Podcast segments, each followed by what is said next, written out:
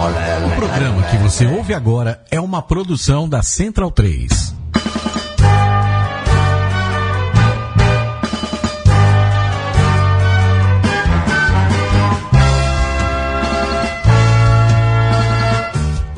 Olá, centralinos e portalenses, formem o Scrum, o Mo, organizem a linha e vamos com tudo nessa nossa Mesoval, edição histórica e aniversária, aniversariante de número 60, 60 edição aqui pela Central 3. Eu sou o Virgílio Neto e acompanham-nos nesta mesa ninguém mais, ninguém menos que Diego Thierry e suas saudações iniciais. É, começar com uma notícia ruim, que Virga e Vitor continuam brigados. Até tentei aí fazer um meio campo, mas não tá dando ainda, não conseguindo resolver as diferenças, então por enquanto o Vitor não está vindo. É, o Vitor ainda estamos é, brigados, mas semana que vem ele vai estar tá aí, mas já reconciliamos e já tem a agenda do Vitor Ramalho, que anda por, pelas alterosas do Brasil aí, anda em terras mineiras e Minas Gerais. Sábado, Vitor Ramalho, agenda de shows né, de Vitor Ramalho. Vitor Ramalho estará em Nova Lima na, no sábado, acompanhando o Campeonato Mineiro certamente. E em domingo, palestra em Barroso, lá com o pessoal do Luciano Nascimento, o trabalho formidável que o Luciano faz lá em Barroso, Minas Gerais. Mas você tem outros destaques também, né, Diego? A Pole, A mais Pole- líder do que nunca, né? Pole conseguiu líder, agora isolado, cinco pontos, ganhou o ponto bônus contra o São, Ju- contra o São Carlos, perdão. Se aproveitou da derrota, sur- eu acho surpreendente do Jacareí pro SPAC. pro SPAC, que não ficou nem com o ponto bônus de defesa do Jacareí. Realmente, o SPAC é uma boa, uma grande equipe, mas o Jacareí vinha muito forte, realmente surpreendente o resultado. Matias Pinto, suas saudações iniciais. Boa tarde, boa noite, bom dia aos ouvintes da Mesoval. E você falou de briga, né, Diego? A, a única vez que eu vi uma briga num jogo de rugby foi lá na, no CP USP. Era um jogo entre a Sanfran e a Unip. E eu só tive certeza que era briga mesmo porque a bola tava parada. a bola tava no chão. Porque, e, porque não é comum, né? Eu, eu, eu sou do futebol, né? No futebol acho que é muito mais comum ter, ter briga no jogo do que no rugby. Mas né, dessa vez eu, eu, eu vi que era briga mesmo. Reconheceu que era briga. E ô, Mati, vamos falar do Apoia-se da Central 3? Sim, é, você, ouvinte da Mesoval e que gosta da- das demais produções aqui da casa, entra lá em apoia-se, é, apoia.se barra central 3, com numeral, e lá você entende como você é, pode ajudar a nossa produção ser independente é, e de qualidade. Então a gente conta aí com o voto de confiança da nossa audiência. Portanto, apoia.se barra Central 3 e ajude-nos com a programação da Central 3. Essa ajuda também que tra- trará no próximo programa, edição de número 61, Mário Domingues, que está lá no Canadá, está vindo para falar aqui na Central 3. Não é brincadeira, né, gente? O Marião vai estar por aí, mas é uma ajuda muito válida essa para toda a programação do Central 3, que não se resume apenas a Mesoval, mas também a, também a vários outros podcasts, como Conexão Sudaca, como o Judão, como todo uma, um vasto repertório da programação do conteúdo produzido pela Central 3. Bom, o Diego não quis vestir o boné, motivo pelo qual trouxemos o nosso convidado aqui, mais que especial, o ilustre Mário Zerbeto, presidente do Desterro Rugby Clube, que nos honra com a sua presença. Desterro Rugby Clube, que tem um palmarés muito bom do rugby brasileiro, masculino, feminino. É um do- uma dos clubes que mais forneceram jogadores, atletas para as seleções do Brasil. Mário, muito obrigado por ter vindo. É uma honra contá-lo aqui e contar com, a com você aqui e com a presença de um presidente de um clube tão importante para o rugby do Brasil. Obrigado, Virgílio. Boa tarde a todos. É é uma honra também participar do programa, estar lá em Florianópolis, um pouco distante, mas sempre acompanhando, né? Hoje as informações são muito fáceis de serem conseguidas com a internet. E é uma honra estar aqui participando, dessa vez deu certo. E estamos aí para conversar sobre tudo que a gente puder sobre o nosso querido rugby. O Mário, da vez passada, é, não conseguiu um voo mais tarde, então ele, ele, teve, ele teve em São Paulo, ele queria ter vindo para Mesoval, a gente queria trazê-lo para Mesoval, mas o voo dele era às quatro da tarde de São Paulo para Florianópolis. Mas dessa vez ele entrou em contato com uma das 25 secretárias que o Desterro tem em sua sede de cinco andares, né, Mário? É isso e aí. aí uma dessas 25 secretárias conseguiu um voo para ele na parte da noite dessa terça-feira. Bom, pessoal, antes de seguir com o programa aqui Camisa Oval de número 60, História Camisa Oval, vamos à Colipídia desta semana, começando pelos aniversariantes do mundo do rugby e também do mundo que não é do rugby, mas é apaixonado pelo rugby também. Ó, hoje, 9 de maio de 77, aniversário do Walter Sugarava, o Japinha do Band, completa quatro décadas de vida. Parabéns, Japinha, e pela trajetória e por tudo que você faz pelo rugby. Dia 10 de maio, Mate, é aniversário do seu chefe. Aniversário do meu chefe da minha mãe. Da sua mãe também? É, Parabéns, é, então, é. seu chefe e sua mãe. É isso. O chefe do, do Matias é o Chico, daqui da Central 3, que completa 44 anos. 10 de maio também é aniversário da Renata Martinez, a árbitra, a senhora, senhora árbitra. 14 de maio, aniversário do Chabal, Jonatas Paulo, que teve aqui no programa, nas edições anteriores, 32 anos, Pilar dos Tupis. Bom, ainda não saiu a lista, mas provavelmente ele, ah, é, pro, provavelmente ele estará entre os titulares da, da, entre os titulares do Tupis no jogo do sábado contra o Chile, já que tem sul-americano, a gente vai falar aqui mais, mais, uh, mais pra frente aqui no programa.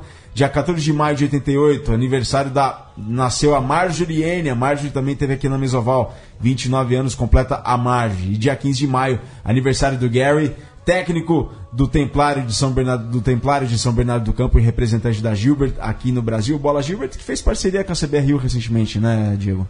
Isso mesmo, tem que jogar com bola Gilbert agora. Só jogar com bola Gilbert. É, viu, Gary? Fornece aí pra nós todos aí. Então, queremos uma bola Gilbert com o logo da portal, do portal do rugby aí.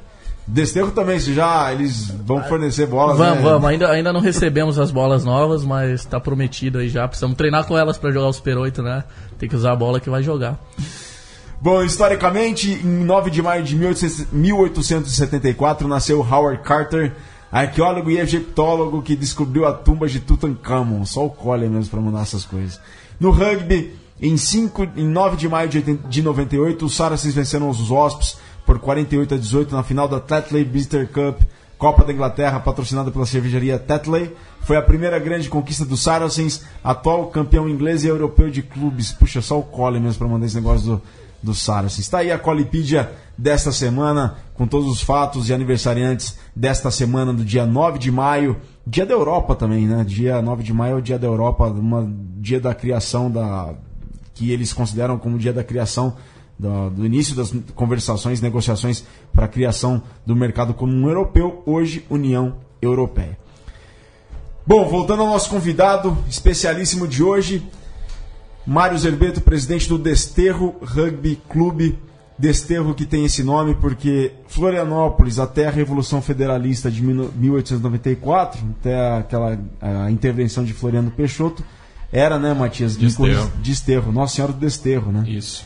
É a Revolução Federalista, né? Revolução Federalista e a Revolta da Armada também, né? 1894. Foram, é, mil, é, de, a Revolta Federalista começou em 1893, a Revolta da Armada em 1894. E aí teve a intervenção do Floriano Peixoto Isso, na... e daí mudou o nome da, da capital de Santa Catarina para Florianópolis, uma homenagem, aspas, aspas, do, Flori... do Floriano Peixoto para ele mesmo. tá aí, portanto, o porquê do nome do Desterro Rugby Clube. Mário, mais uma vez, muito obrigado por ter vindo. O que te leva a ficar nos bastidores de um grande clube e o que, que te motiva a acordar todos os dias e trabalhar pelo clube? Cara, a gente é apaixonado pelo esporte, né? Eu jogo rugby há 15 anos, é, já pratiquei diversos esportes, mas quando conheci o rugby tomei ele como o principal, né? E a gente vai ficando velho, vai começando a fazer menos, menos coisas em campo e começa a pensar um pouco no lado da gestão. Eu sou empresário, já trabalhei em diversas áreas, hoje tenho um negócio meu tenho um pouquinho de experiência em gestão e vi que o clube estava precisando de uma ajuda na, na parte gerencial, na parte de gestão. Comecei trabalhando no marketing, fiquei um tempo no marketing e assumi a presidência posteriormente. Já estou na, no segundo, na segunda gestão e tentando fazer o melhor possível. É um trabalho complicado, é um trabalho voluntário, a gente depende de ajuda de outros colaboradores que também são voluntários, então é um pouco diferente de você estar tá gerenciando uma empresa ou na gestão de uma empresa. Mas é, isso motiva a gente a fazer o melhor possível, ter eficiência, conseguir otimizar os trabalhos e acho que a gente tem conseguido evoluir com o clube aí. Bom, vamos então ao currículo do Mário Zerbeto, presidente do Desterro. O Desterro fundado em 20 de junho de 95, então o Desterro esse ano completa 22 anos de idade o Mário tem 33. O Mário ele é paulista de São Roque, foi para Florianópolis para fazer economia na Federal de Santa Catarina, é formado em economia, portanto, na Universidade Federal de Santa Catarina. Começou a jogar lá, no, não, começou, no, começou em São Roque mesmo, né, Mário? É, na verdade começou em São Roque, mas como brincadeira, né? Naquela época, 2001 ali, 2002, não, não, não existia o time. A gente tinha uns amigos que iam para São Roque passar férias. E eles eram de? Jogadores do São José. Nomeadamente. É, Rodrigo Oliani Marcelo Oliani, o Pintinho e o Galinho. Então, eles iam para São Roque, jogaram seleção, jogaram muito tempo no São José, e a gente brincava de rugby lá nos gramados, lá no, no campinho do sítio do vô e tal. E aí, quando me mudei para Florianópolis no meio de 2012, cheguei lá, o time da UFSC, da universidade, estava começando. Ige plantou a sementinha lá. E... O Ige fez agronomia, né? O Ige fez agronomia. E aí, cheguei lá, já conhecia, já brincava, falei, pronto, agora é isso aí que a gente vai fazer, né? E aí peguei o time do da UFSC no começo, levamos o time um bom tempo adiante, até que teve um, um desentendimento com a universidade lá e acabaram cortando o uso do campo e tudo mais. Mas aí no meio tempo, nesse meio tempo a gente também começou a jogar no desterro, o Ige já jogava no desterro. E, e, era normal esse intercâmbio. Os atletas começavam a jogar na UFS, que participavam dos torneios ali, jogavam contra o desterro e depois acabavam migrando para o desterro para jogar campeonato nacional e jogar num melhor nível. E você jogava do que, Mário? Essa época eu jogava de abertura, é, e depois com o tempo passando a gente vai aprendendo a jogar em várias posições, né? Hoje em dia, das 6 a 15 eu jogo onde o professor pedir. Bom, e, e, e você começou a se envolver na gestão do clube em 2011 no marketing, né? E se for lá até 2013, né? Isso, eu comecei no marketing, é, ajudar na, na, na, parte de marketing do clube, captação de patrocínios, é, criação de conteúdo, material publicitário e tudo mais. Fiquei ali dois anos ajudando dessa forma. Quando teve uma mudança na gestão, aí eu passei a, a assumir a presidência. É, o mais legal é que quem trabalhava na gestão continuou ajudando. Isso é muito importante no clube, que não tem uma ruptura de uma gestão a outra. A gestão tem dois anos de duração e se você tem uma ruptura e começa do zero, é muito difícil se continuar um trabalho ou fazer um trabalho bom. Então, quando você tem uma gestão que troca, mas que todo mundo continua ajudando e colaborando na, na nova gestão, o negócio flui melhor, as coisas continuam acontecendo e a evolução acontece. E no Desterro a gente tem conseguido isso e está dando certo. Exemplos. Como, em, como é que você vê a questão da evolução? Assim, quais, quais são os resultados mais visíveis, assim, não esportivos, esportivos também, claro, mas o que, que você vê que é resultado, é consequência dessa continuidade da gestão? É, hoje a gente tem mais pessoas ajudando no, na gestão do clube do que tinha em 2011, por exemplo. Isso é importante porque você tem uma, uma pulverização de tarefas e de responsabilidades. Não é uma pessoa só que fica é, sobrecarregada. E como eu tinha comentado antes aqui em off, a gente está chegando no desterro a ter uma segunda geração agora. E esse pessoal está trabalhando na gestão também. A gente tem um infantil praticamente é, todo coordenado por ex-jogadores que estão agora afastados do campo, mas que ajudam na gestão e também estão coordenando as atividades da, da categoria infantil. E isso é importante porque eles têm conhecimento técnico, eles já têm conhecimento de gestão e são do clube desde o início. Você estava falando isso para mim antes do programa lá, Mário. Vocês têm, por exemplo, um conselho de administração que são ex-membros e que hoje já é uma segunda geração do Desterro Rugby Clube que está jogando, que está envolvida. E os membros dessa primeira geração do clube hoje fazem parte do conselho. Quando surgiu esse conselho e o quão importante é a criação desse conselho para o dia a dia e para a vida de um clube? É, né, esse conselho surgiu, é, teve uma alteração estatutária, se eu não me engano, em 2008 e foi colocado o conselho deliberativo, é, que é na verdade um conselho realmente, como o próprio nome diz. A diretoria é, mostra os caminhos que pretende tomar, conversa com esse conselho e vão acompanhando as ações para verificar se estão chegando nos objetivos, né? E hoje esse conselho é praticamente todo formado por ex-jogadores que já estão afastados, jogadoras também, e que vão acompanhando o, as ações do clube e os resultados e ajudando a colocar metas e a cumpri-las, né? Perfeito, Mário, perfeito. Bom, Mário, falando agora sobre questão de, do rugby como produto e você como uma frente do, de um clube, como presidente de um clube, tratando o jogo do Desterro, os, os, o, o clube como vários produtos que você tem que oferecer para a torcida, para os stakeholders envolvidos lá em Florianópolis, que é a prefeitura municipal, que são é, os sócios, que é a comunidade local em Canasvieiras, onde vocês mandam os jogos. Qual a importância de você ter um bom, de você ter um bom campo que saiba receber os torcedores, que seja confortável para os torcedores? Qual é a importância de você trabalhar a questão do produto jogo para retenção de torcedores, apoiadores e seguidores para um clube? Cara, a importância é total. Na verdade, agora os jogos estão sendo realizados no campo da Tapera. É, Tapera, A gente isso. saiu lá de Canasvieiras, fomos para Tapera. É um campo da UFSC, um campo muito bom, uma, uma área muito boa. É, tem um espaço legal, é no meio da natureza. E a gente tem tentado fazer que os jogos sejam realmente eventos. A gente tem produtos do Desterro à venda, a gente tem é, lanchonete vendendo é, bebidas e comidas. A gente faz o terceiro tempo, convida a participar os torcedores que podem também participar, pagam uma taxa e participam do terceiro tempo. Então a gente tenta realizar é, esses eventos nos dias de jogos para trazer o público, trazer os veteranos, trazer as outras categorias do time para participar. Muitas vezes a gente aproveita um dia de jogo e faz um festival infantil, leva todas as crianças, convida os clubes próximos que tem também categoria infantil para participar. Eu- E inclusive o ano passado a gente conseguiu realizar a transmissão ao vivo por streaming em duas partidas do Super 8. Foi uma experiência que a gente tentou fazer, a gente conseguiu alguns apoiadores para bancar esse custo e foi bem válido, então a gente teve um retorno bem interessante. O- vocês têm tentado priorizar, tentar colocar todas as categorias em campo juntas no mesmo dia? A gente tem, tem feito isso, porque você tem um custo de estrutura, você tem um, toda um- uma movimentação para ter um jogo no, no, no campo, né? Um jogo, por exemplo, do Super 8. E você desloca muita gente para lá. Então a gente aproveita para fazer jogo de categoria juvenil, para fazer festival infantil, para fazer algum amistoso do feminino que tem uma, uma formativa também. A gente tenta usar a estrutura já criada para um jogo para outras atividades também. E, Mário, vocês têm, por exemplo, a- percebido a presença de, de um público local, não vinculado, vinculado com rugby, por exemplo, nos jogos, que ligado aos jogos, mas não apenas aquelas pessoas que têm familiares que jogam ou que têm amigos. Cê- Vocês têm percebido uma presença da, da vizinhança nesses jogos do Desterro quando mandam na Tapera? É, ainda, ainda não tem muita aceitação. Na verdade, a Ta- Tapera, o local do campo, ele é um pouco isolado, digamos assim. É um bairro pouco populoso e o campo fica um pouco as- afa- afastado do centro do bairro, assim.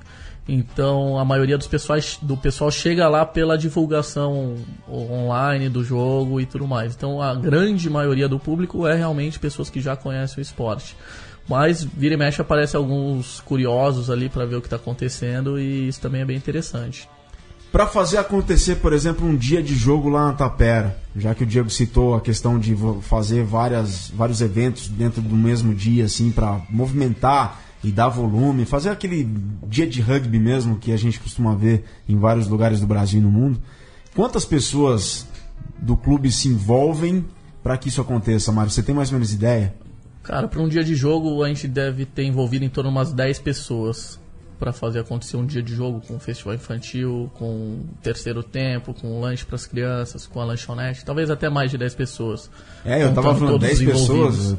10 pessoas, di- digamos, para organizar e aí tem mais os, o operacional. Acho que umas 20 pessoas participando aí. Na verdade, acho que todos os jogadores têm que participar, ajudar a montar o dia de jogo. O rugby é muito mais do que só chegar e, jogar. Todo mundo tem que. É, é, é, eu, eu também sou do tempo de que todo mundo ia lá mais cedo, pintava o campo e ajudava a fazer tudo. Hoje em dia o esporte está tomando um rumo um pouquinho diferente, né? Mesmo é, sendo o rugby um esporte com seus princípios e valores, acho que a partir do momento que a própria confederação começou a semi-profissionalizar, o esporte está mudando um pouquinho. Então a gente tem que tomar cuidado também com essas, essas novas tendências. Porque tá ficando competitivo, né? Então, por exemplo, a demanda por resultados do Desterro nos campeonatos nacionais está sendo alta, né? Até mesmo porque os jogadores precisam ter uma performance boa para continuarem sendo convocados para seleções nacionais. Então, por exemplo, não dá para ter aquele envolvimento a full dos jogadores da, do Desterro principal nesses, nesses dias de jogos, né, Mário? É, exatamente. A gente tenta né, é, fazer o intercâmbio de categorias. Né? Quando tem algum evento do, do time adulto, um jogo do Super 8, por exemplo, a gente tenta que o juvenil, o feminino, ajude na montagem do campo, ajude na organização das tarefas e deixe os jogadores que estão escalados tranquilos para fazer o, o aquecimento, para fazer a preparação para o jogo. A gente tenta fazer isso. Normalmente é possível uh, e eu acho importante isso também. Uh, uh, Para buscar o desempenho, a gente precisa ter uma preparação melhor psicológica e, e tudo para o jogo. E quais são as, os principais desafios de um presidente, Mário? Quais, você está no segundo mandato, né? Você foi eleito a primeira vez em 2014, reeleito em 2016. Quais são os principais desafios para você? Cara, o principal desafio é receitas. Custos e receitas. Esse é o principal desafio. A gente é um clube, muito, né, digamos, pobre. A gente está afastado do grande centro econômico nacional. A gente tem grandes dificuldades financeiras. A gente sempre tem que viajar muito para os jogos.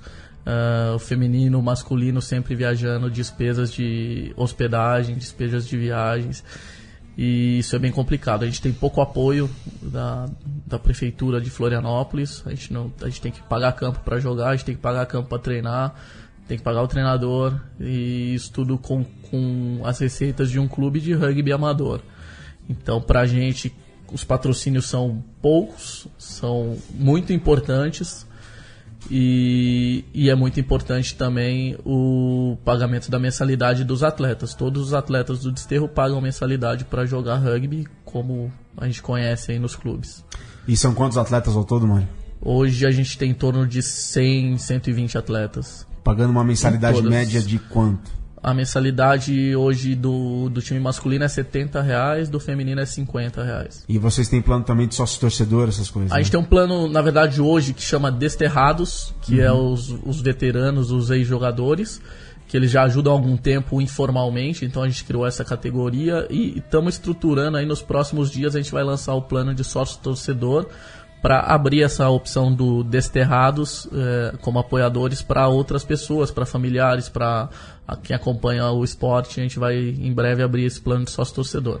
Até mesmo porque vai começar logo mais em semanas o Super 8 2017, que promete bastante. Mas antes de entrarmos em detalhes desses planos do desterro para a temporada 2017, que a gente já está em maio, né? Mas tem, ó, tem feminino, tem masculino, para a gente estar tá em detalhes só no próximo bloco, porque termina agora o primeiro tempo dessa mesa volte número 60. A gente vai para um rápido intervalo e já volta. Fiquem com uma narração de um try muito importante para o rugby do Brasil. Seus forças estão com muito mais vontade de jogar e vai deixar o Brasil muito perto do placar. É o que a gente vai conferir nesse momento. Brasil a 2, 3 metros do Ingô, aquela área atrás ali dos paus, para tentar fazer cinco pontos sem entrar ali com a bola na mão e botar no chão. Ótima chance tem a seleção brasileira.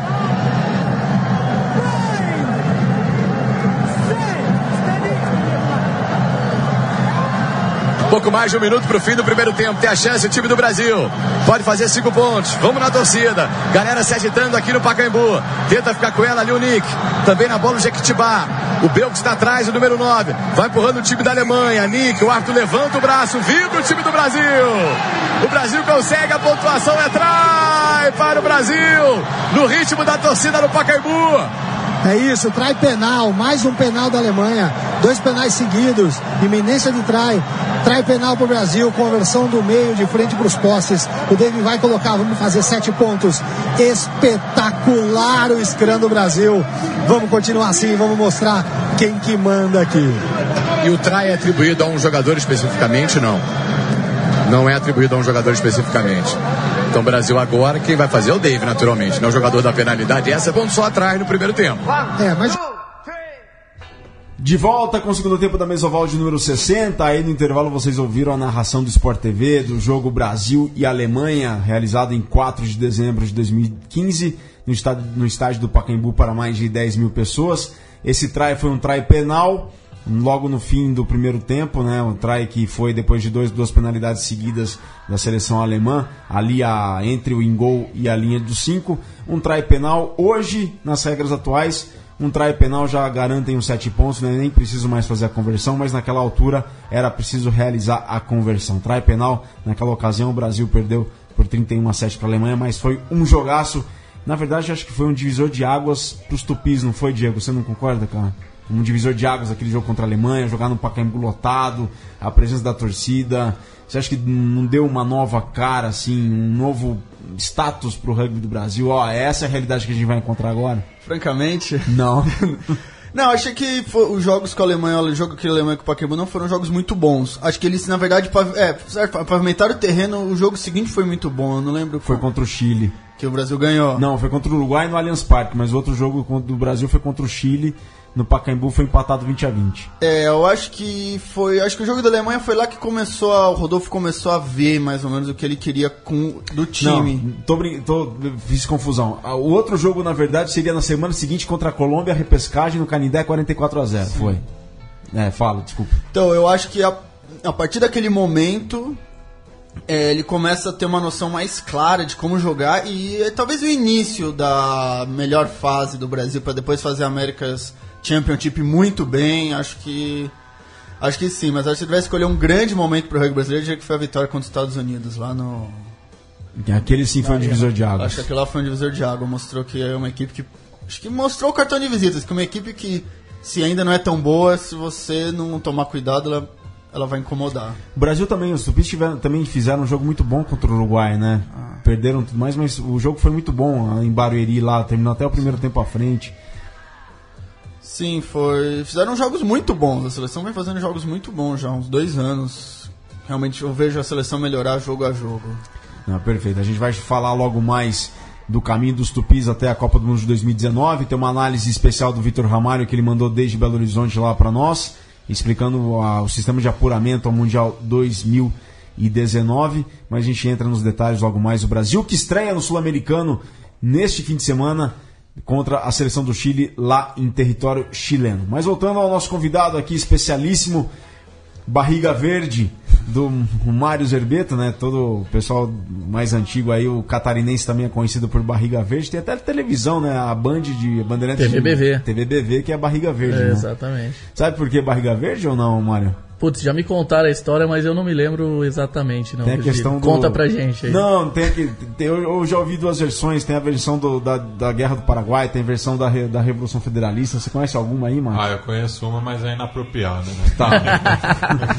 mas maravilha, a gente deixa para outra hora então. Mário, há pouco tempo, há pouco tempo não, mas já tem algum tempo que Florianópolis se serve da presença de uma academia de alto rendimento que serve aos atletas de- do alto rendimento no, que moram no sul do país. De que maneira isso contribuiu para o clube? Tem, por exemplo, a chegada do Cogueto, né? O Cogueto que saiu do Farrapos e hoje atua pelo Desterro. De que maneira que isso contribui? O Pantufa está lá também fazendo um trabalho monumental. De que maneira que a, a academia contribui para o rendimento do rugby de Santa Catarina e da ilha de Florianópolis? Cara, Da ilha foi, de Santa Catarina. foi muito bom, né? Não tem como negar isso. É, acho que foi um- uma conquista do rugby catarinense ter essa academia lá, até um reconhecimento pelos resultados que a gente sempre alcançou e com todas as dificuldades que a gente tem. A gente sempre jogou a primeira divisão, a gente ganhou três vezes, a gente chegou em algumas finais. Vários finais chegaram. Então eu acho que foi um reconhecimento da CBRU pelo trabalho feito lá em Florianópolis. E como Florianópolis está ali no, no meio de um caminho, digamos, entre o Rio Grande do Sul e Paraná, foi escolhido lá.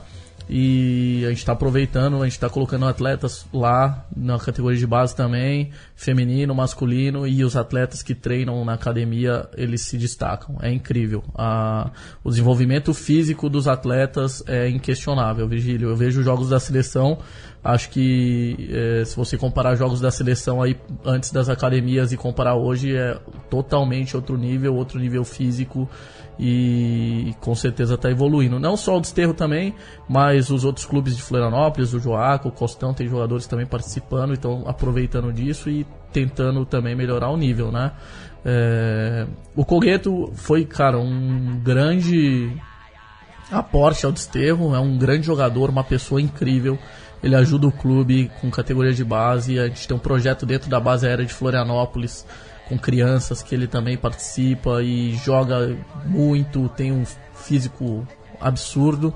tanto que está na seleção aí já há algum tempo, né? Além dele, teve alguns outros que chegaram, alguns ficaram, outros chegaram e já foram embora.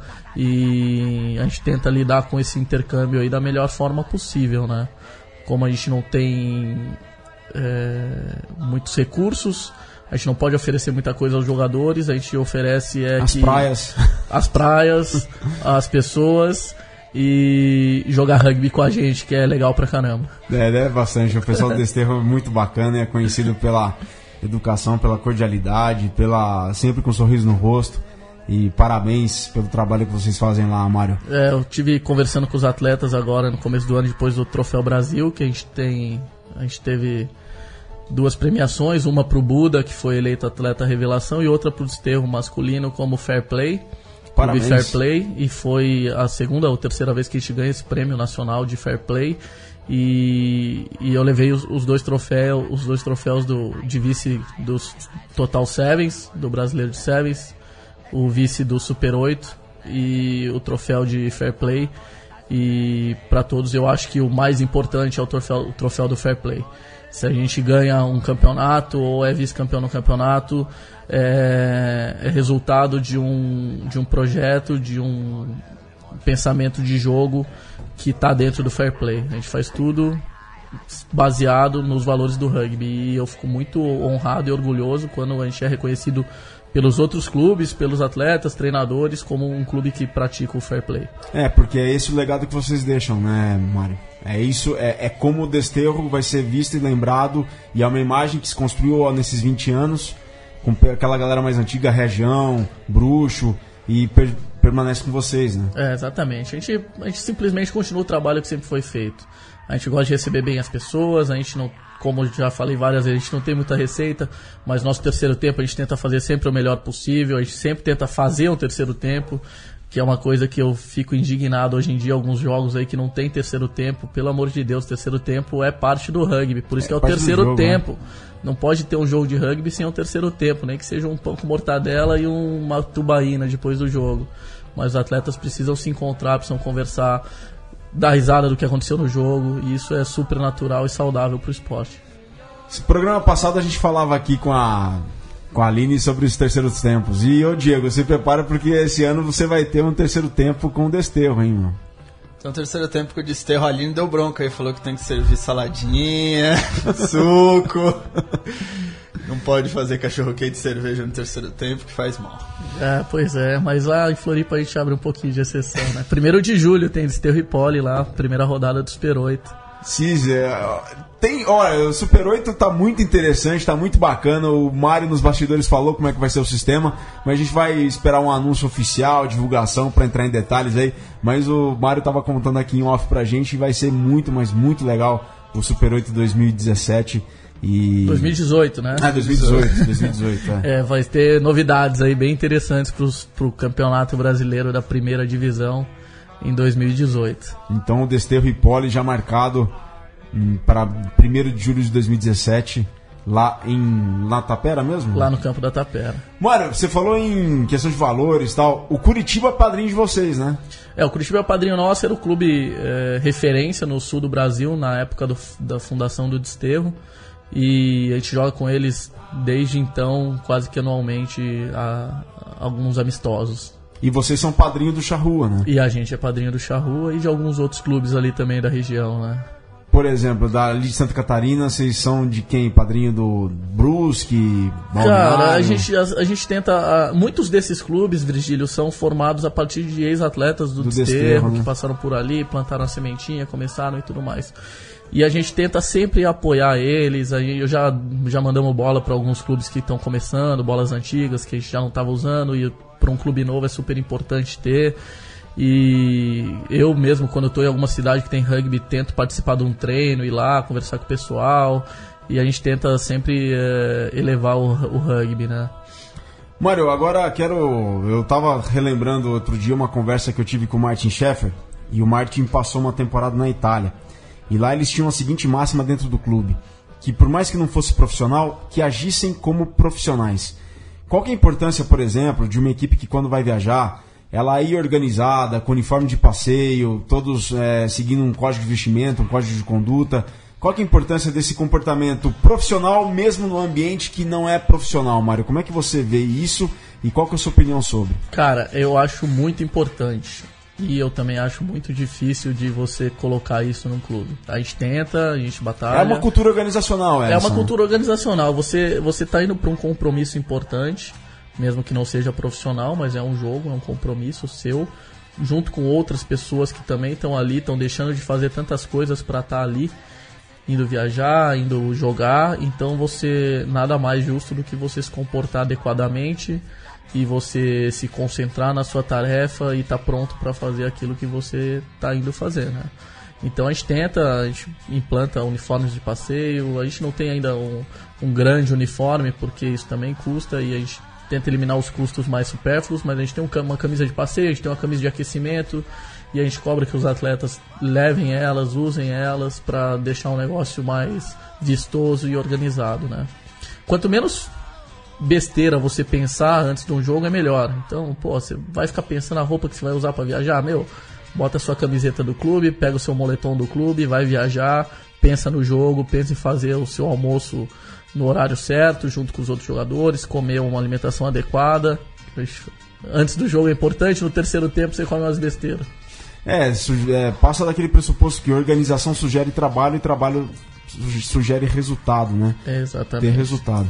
Não tem almoço grátis. Não né? tem almoço grátis. E, Mário, quais são as expectativas? A gente falou tanto do Desterro que há muito tempo eu não vejo o Desterro, ainda bem, não fazendo uma péssima campanha, uma má campanha em algum torneio. E vocês sempre estão nas cabeças dos campeonatos que se propõem a disputar, e quase são quase todos. As expectativas para essa temporada, esses mais sete meses que temos aí de temporada 2017. Quais são as expectativas suas e como é que vocês vão trabalhar daqui para frente? Pô, o Desterro não ganha um título brasileiro no masculino de 15 desde 2005, questão do, do superior do campeonato principal. E vocês bateram na trave literalmente ano passado e várias vezes ao longo dos anos. Como, que, como vocês estão se preparando para essa final de temporada 2017? É, a gente está dando uma continuidade para o trabalho que foi feito ano passado.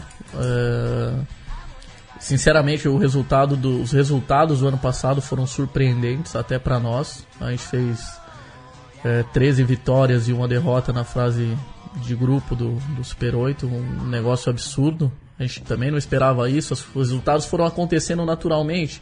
Então é o que eu falei, a gente entra, vai jogar, é, faz tudo o que precisa para que o jogo aconteça bem, se diverte dentro do campo, joga rugby com seus amigos e o resultado é consequência. Se você ganhou, beleza, deu tudo certo. Se você perdeu, meu, vai ter o próximo e vamos para frente. E assim foi acontecendo e foi dando super certo e a gente chegou numa final. É, fizemos um bom jogo, empatamos o jogo na final e acabamos deixando escapar o título ali nos, nos chutes. Mas a gente está seguindo o trabalho. O Sérgio continua como head coach do, do treinador. É, alguns jogadores mais experientes ajudam nas funções específicas. E estamos treinando, estamos jogando e. Cara, acho que tem tudo para ser mais um grande ano aí pro Desterro. E vocês já estão renovaram uma parceria de mais de três anos aí, né, Mário? Isso é importante também. A transparência no trabalho de vocês faz com que mantenha essa confiança do patrocinador com vocês. E o que, que vocês poderiam dizer para aqueles clubes que procuram patrocínio, para manter um patrocínio? O que, que você diria para os gestores dos clubes ou para quem está à frente de um clube para reter esse patrocínio, esse trabalho de confiança aí? É, a gente tem um patrocinador é, muito junto da gente, que é a FG Seguros. É o terceiro ano que ele está conosco. Entraram como master esse ano e eles acreditam no nosso trabalho. A, a transparência tem que existir. Cara, o grande conselho que eu dou para os gestores aí, meu, é que não vão lá pedir um patrocínio e depois esqueçam do patrocinador. Você tem que dar um feedback para ele, a gente manda mensalmente o que aconteceu no mês com o clube. O cara não tem obrigação de ficar procurando as notícias do clube. Você tem que obrigação de dar um, um, um retorno para ele sobre o que está acontecendo. Quais são as atividades Quais são as atividades, como está o infantil, o feminino fez o que, o masculino fez o que, os resultados, as participações no programa, eventos, na mídia, eventos e tudo. Então, Premiações, faz, como vocês conseguiram. A gente faz um, um resumo do mês todo final de mês e manda para os patrocinadores, liga para eles, conversa, vai pessoalmente, conversa. Então a gente tenta se aproximar bastante, a gente não quer só que o cara coloque o dinheiro lá e não sabe o que aconteceu. É, esse ano também a gente trocou o fornecedor de uniformes, a gente entrou com a Sulbeck. O Aldo, o grande Aldo Aldo. mandou um abraço para você aqui agora. Valeu, o grande É. Aldo lá de Caxias do Sul. Então a gente está com um uniforme novo, o Aldo também está patrocinando o clube, é um grande apoiador, a gente fechou por dois anos essa parceria, os uniformes estão ótimos, uma qualidade de material incrível e, e a mesma coisa, a gente tenta sempre estar junto, sempre dando feedback, tentando se ajudar e isso é o mais importante, é realmente não a, a pedir dinheiro e não dar um retorno para o patrocinador. Felizmente muita gente no Brasil ainda acha que patrocínio é só colocar o nome na camisa e na verdade o nome na camisa é só o começo do processo do que mostrar a marca, não é isso? Colocar o nome na camisa e esquecer. É, exatamente. É, é uma, é é uma questão bem complexa, na verdade, porque a gente trata de gestão de clubes amadores e muitas vezes os- as pessoas que estão trabalhando ali não, não sabem, não têm o conhecimento para fazer esse tipo de coisa. Mas são dicas simples que a gente tenta dar. Cara, todo lugar que eu vou eu falo isso. Meu, você está procurando um patrocinador? Primeira coisa, não, não, não acho que seu clube vale milhões de reais. Porque não vale, meu. O rugby no Brasil é, é pouco valorizado, então você tem que reduzir seus custos, ver o seu orçamento para o ano e buscar o, o- o necessário para conseguir cumprir, cumprir aquele orçamento. Não pense em, em ter patrocínios milionários que não vai ter. Então, o primeiro passo é isso: ser realista em valores para conseguir patrocínios justos e razoáveis, que você consiga manter saudavelmente. E o outro é realmente criar ações, é, fazer acontecer e dar um retorno para o patrocinador do que está sendo feito. Então o trabalho de comunicação aí é importantíssimo, né, Mário? É importantíssimo. Assessoria de imprensa, presença de alguém que trabalhe para distribuir essas notícias, o que está acontecendo, o que não está acontecendo, o que pode acontecer, né? É, então a gente no Desterro a gente estava sem assessoria de imprensa, é, a gente estava fazendo esse trabalho, eu tinha, eu tinha uns contatos lá na mídia e, e usava deles para fazer isso, mas a gente está negociando já um- uma agência de comunicação para esse ano para profissionalizar essa parte e com certeza vai ter mais retorno de mídia, vai melhorar para os patrocinadores e consequente para o clube. O, a Poli tinha, a Poli tem, né, Diego? O assessoria? Assessoria de comunicação, né?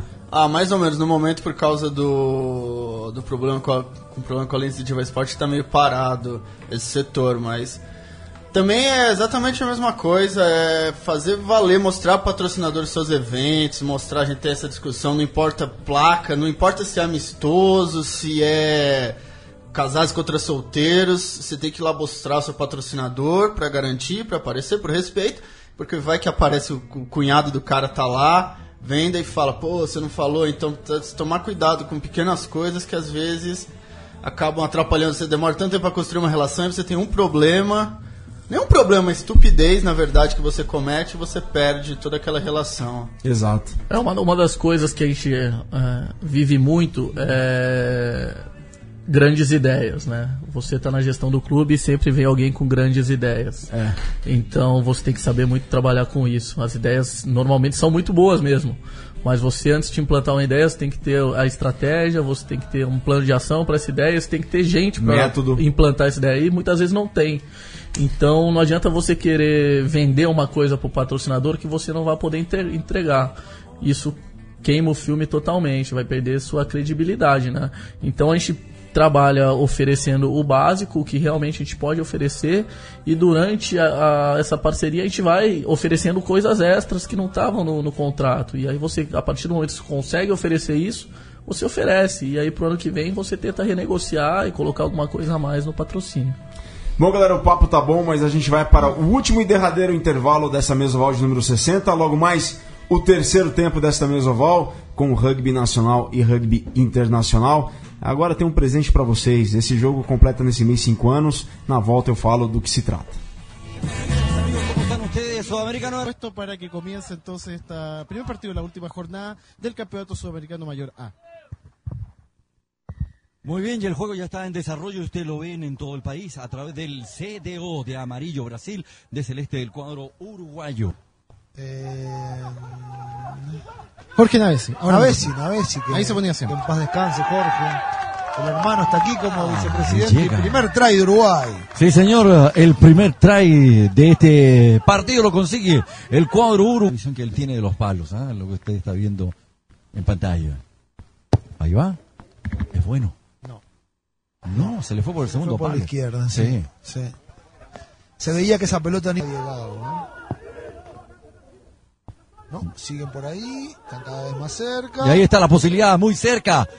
Es nada. Sí, señor. ahí trae, de. Brasil, lo celebran. Trae de Brasil. Y llega el empate y se pueden poner.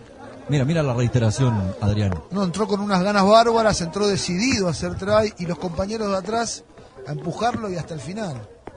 Ahí Uruguay vamos a ver seguramente cómo se van a reorganizar y Chile debería ¡Y anota! perder por pocos puntos con Argentina, ¿no es cierto? Claro, para cuidar la diferencia. Para cuidar la diferencia. Porque tiene una diferencia ahora positiva y Uruguay tiene una diferencia negativa con eh, su primer partido que cayó ante... Acá en el Parque Mahuida. Y aquí va otra vez. La posibilidad está. Lo tiene Greg. Greg. Greg. Greg. Greg. Trae de Brasil. Lo hizo. Greg. Comenta Adrián Giannoni. La verdad que estoy completamente anodado por lo que está sucediendo aquí en el CAR. Una muy buena jugada de Brasil. Hay un equipo que está completamente concentrado y hay otro que parece que ha festejado la clasificación antes de jugar este partido. Espero que los hermanos uruguayos se, se metan rápidamente en el partido y consigan y consigan dar vuelta al resultado. E outra vez. Fala galera, de volta com o último e derradeiro tempo da nossa mesa oval de número 60 aqui pela Central 3, central3.com.br. Este try, esses tries que vocês ouviram aí aconteceram no primeiro tempo do jogo Uruguai contra Brasil pelo Sul-Americanos de 2012. O primeiro try da seleção brasileira dos Tupis foi marcado, foi anotado pelo Nativo, que é do Desterro, formado, nascido e criado na ilha de Santa Catarina. E o segundo try foi do Daniel Gregg, hoje manager das seleções nacionais. Vocês ouviram a narração aí da, da dupla do CDO, Canal Esportivo Olímpico do Chile. Bom, galera, esse é o Sul-Americano 2012, né? Que a gente passou aí no intervalo, porque neste fim de semana começa o Sul-Americano 2017. Então teremos dois jogos aí e começa nessa arrancada também o Sul-Americano como eliminatórias para a Copa do Mundo do Japão 2019. Amanhã que temos sorteio dos grupos direto do Japão, dia 10 de maio. Então os primeiros jogos dessa primeira rodada do Sul-Americano que valem como eliminatórias para a Copa do Mundo: Chile contra o Brasil e Paraguai contra Uruguai. Paraguai e Uruguai jogam no estádio Heróis de Curupaiti em Assunção, no Paraguai. Chilenos e brasileiros Condores contra Tupis jogarão em La Pintana, nos arredores de Santiago, numa uma cidade, numa comuna a 23 quilômetros ao sul de Santiago, no estádio La Pintana, que é o estádio do Santiago Morning, equipe de futebol, e esse estádio visa estar entre os estádios para os Jogos Pan-Americanos de 2023, que a cidade de Santiago concorrerá receber. Bom, galera, o Vitor Ramalho tem uma, uma análise específica sobre as eliminatórias da Copa do Mundo e é o Vitor que vamos ouvir agora. Salve, salve, centralinos e portalenses. Aqui é Vitor Ramalho, falando na expectativa para as eliminatórias para a Copa do Mundo e para o sorteio da Copa do Mundo de 2019. Nesse final de semana teremos, como vocês sabem, o início do Campeonato Sul-Americano de 2017 entre Brasil, Chile, Brasil e Chile se enfrentando Santiago, Uruguai, Paraguai, Uruguai, Paraguai se enfrentando em Assunção nesse sábado. A competição vale pelas eliminatórias da Copa do Mundo e logo amanhã, na madrugada de amanhã, às 5 da manhã, horário de Brasília, teremos o sorteio da Copa do Mundo 2019. Isso mesmo. O World Rugby tradicionalmente sorteia o Mundial dois anos antes, os grupos dois anos antes de seu início. Mesmo que a gente não tenha ainda todas as equipes classificadas. Temos apenas 12 times já garantidos, que são os 12 melhores da última Copa do Mundo. As demais seleções serão sorteadas com base em qual vaga elas representar, é, representarão. Então, vamos a como funciona o sorteio da Copa do Mundo. O sorteio terá, são 20 times na Copa, são quatro grupos com cinco equipes. No pote 1, Nova Zelândia, Inglaterra, Austrália e Irlanda. No pote 2, Escócia, África do Sul, Gales e França. No pote 3, Argentina, Itália, Geórgia e Japão. Separados pelos potes de acordo com o ranking mundial ao final do mês passado. No pote 4 estão Américas 1, Oceania 1, Europa 1 e África 1. E no pote 5, Américas 2, Oceania 2, repescagem Oceania Europa e repescagem mundial, que envolve equipes dos cinco continentes.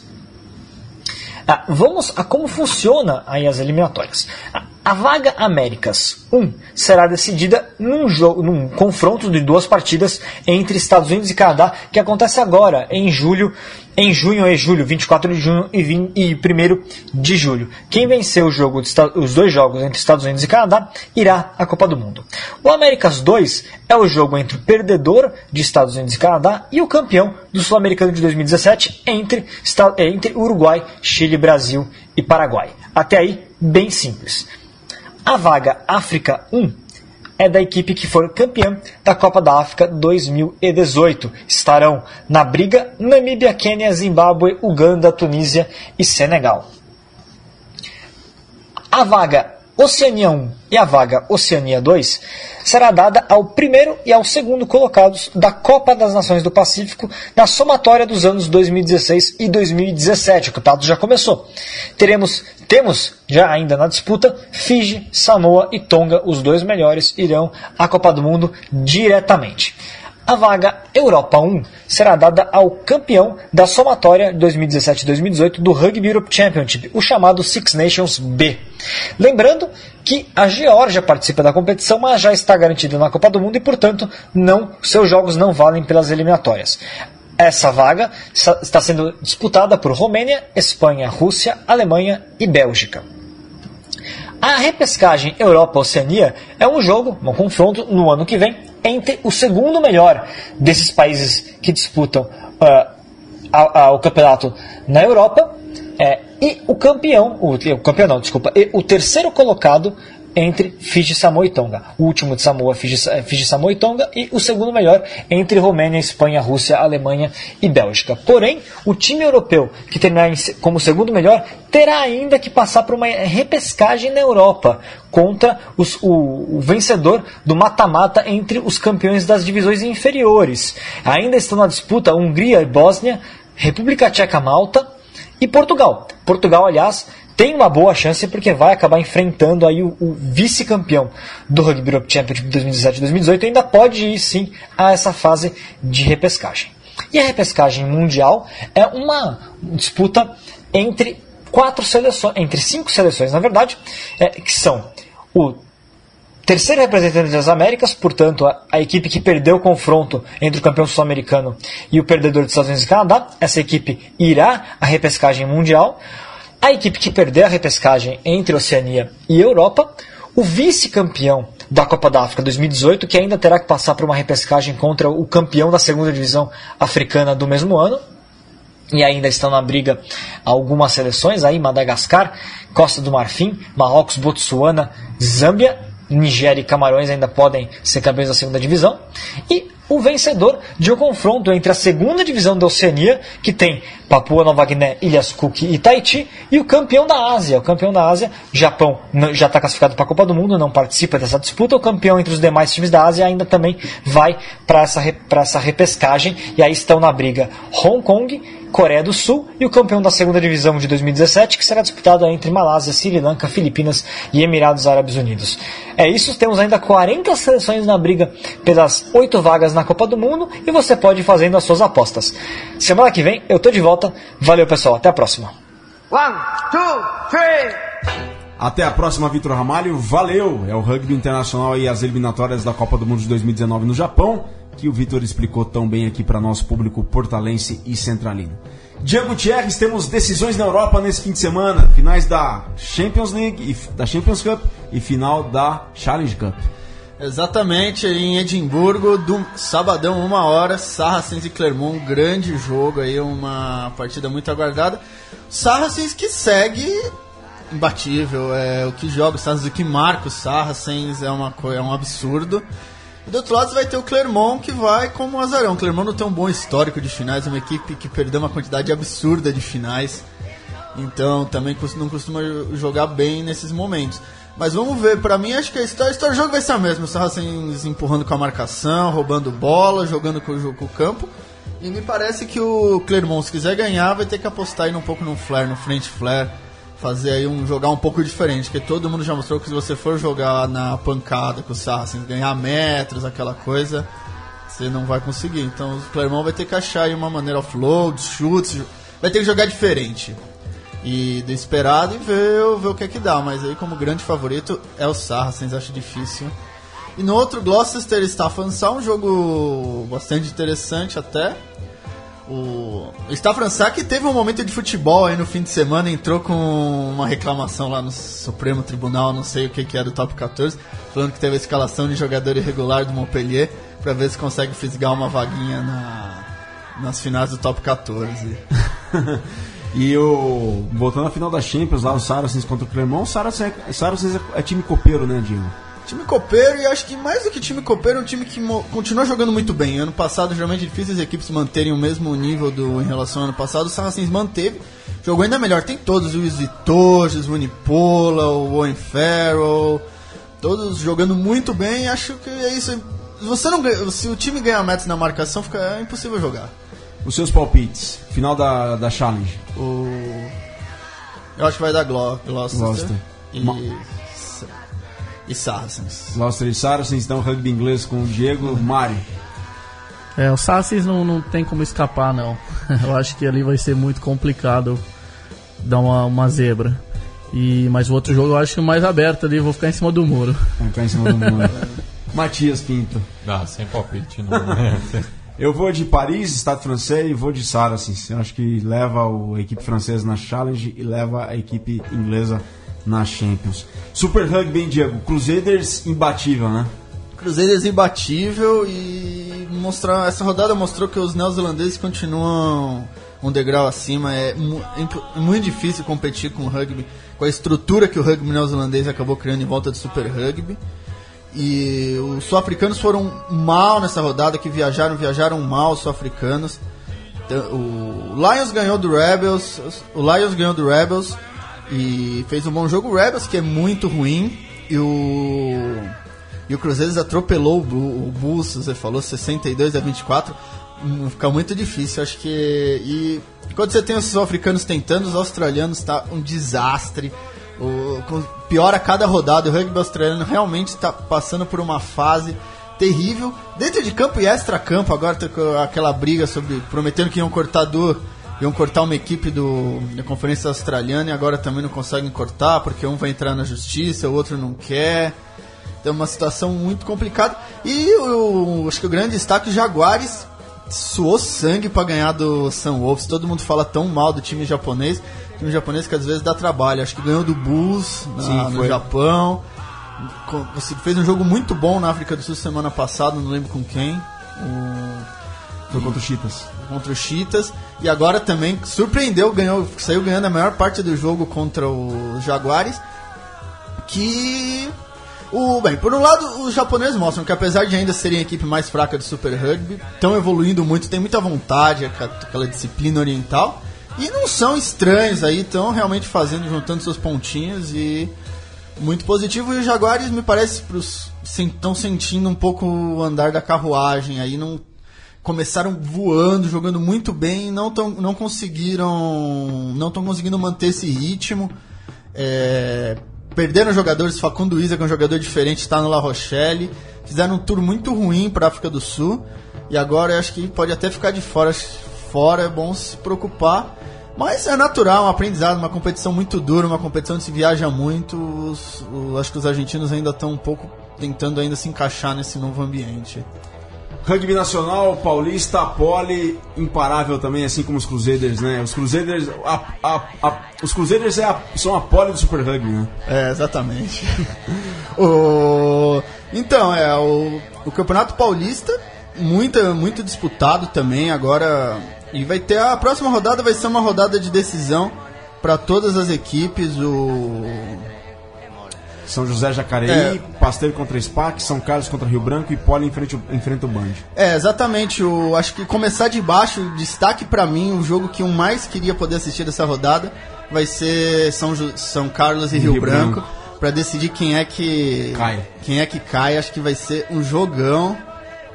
E E é basicamente isso. Quem perder já tá rebaixado. Acho muito difícil mudar esse cenário. Porque é lá em São Carlos, então vai ser acho que um jogo bem legal. Do outro, a Poli tá praticamente classificada, ou matematicamente classificada. E ainda tem uma briga aí. Você tem o Pasteur com 10 pontos, o Band, o SPAC com 14, o Band com 17 e o Jacaria com 18. Então agora, por enquanto, tudo em aberto. Vai ter Pasteur e SPAC na próxima rodada. Quem perder já pode dar adeus. Quem ganhar vai continuar sonhando.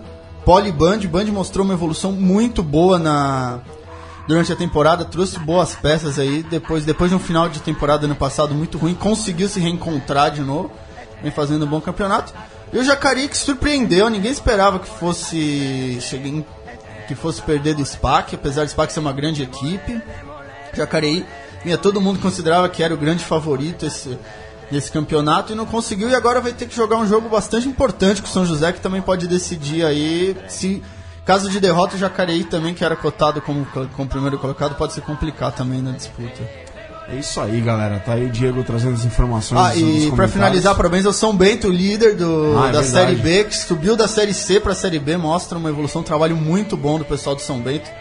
Tive o prazer de jogar contra eles aí na pré-temporada, então revitalizaram o campo, tem um treinador muito bom, Japinha, aí, Japinha, que faz aniversário. Tem um grande treinador também, estão fazendo aí um projeto, um projeto muito bom e sendo recompensados. Dentro de campo e fora de campo, né? Fora de campo. Ah, mas é um reflexo, o Gilmar já falou, o que você faz fora de campo é. O que você faz dentro de campo é um reflexo de como você treina, de como você Se organiza. se organiza, de como se você se dedica pro time. E acho que é, é, hum, pra mim é muito natural que equipes que têm um bom trabalho extra-campo consigam fazer boas performances. É isso aí, galera. Mário, muito obrigado pela presença. A gente vai chegando à final da edição de número 60 dessa mesa oval. Muito obrigado pela presença, uma honra tê-lo aqui conosco e portas escancaradas para você e para todos os integrantes do Desterro Rugby Clube aqui na mesa oval, aqui na Central 3. Obrigado, Virgílio, pela oportunidade. Pode deixar quando eu estiver por São Paulo aqui, eu aviso, a gente participa novamente. É, mandar um abraço para todo mundo do Desterro. Ele colocou o boné, Ó, Diego colocou o boné. Gostou do boné, tá vendo? Já vamos negociar uma contratação aqui, ó. um abraço pra todo mundo que tá ouvindo aí, pessoal que curte o rugby. Vamos ajudar, vamos participar, vamos jogar, vamos se divertir, levar sempre o, o rugby em frente. O mais importante é isso. Valeu, Diego. Considerações finais. Um grande abraço. Até a próxima. Até a próxima, considerações finais é que vai ter um grupo aí pra Copa do Mundo, Nova Zelândia, Austra... Nova Zelândia, África do Sul e Argentina, que vai Uh. ser o grupo da morte. Uh, minha nossa. Mate, valeu, cara. Tamo junto. Tamo nessa aí. Então, portanto, acompanhe tudo que acontece no rugby nacional e no rugby internacional no portal do rugby, portaldorugby.com.br, sempre rugby na cultura de rugby. A gente fica por aqui, próxima edição de número 61. Convidado de honra, Mário Domingues, do Bandeirantes para o Mundo. Um grande abraço, saudações ovaladas, até a próxima. Viu uma produção da Central 3. Para ouvir a programação completa, acesse central3.com.br.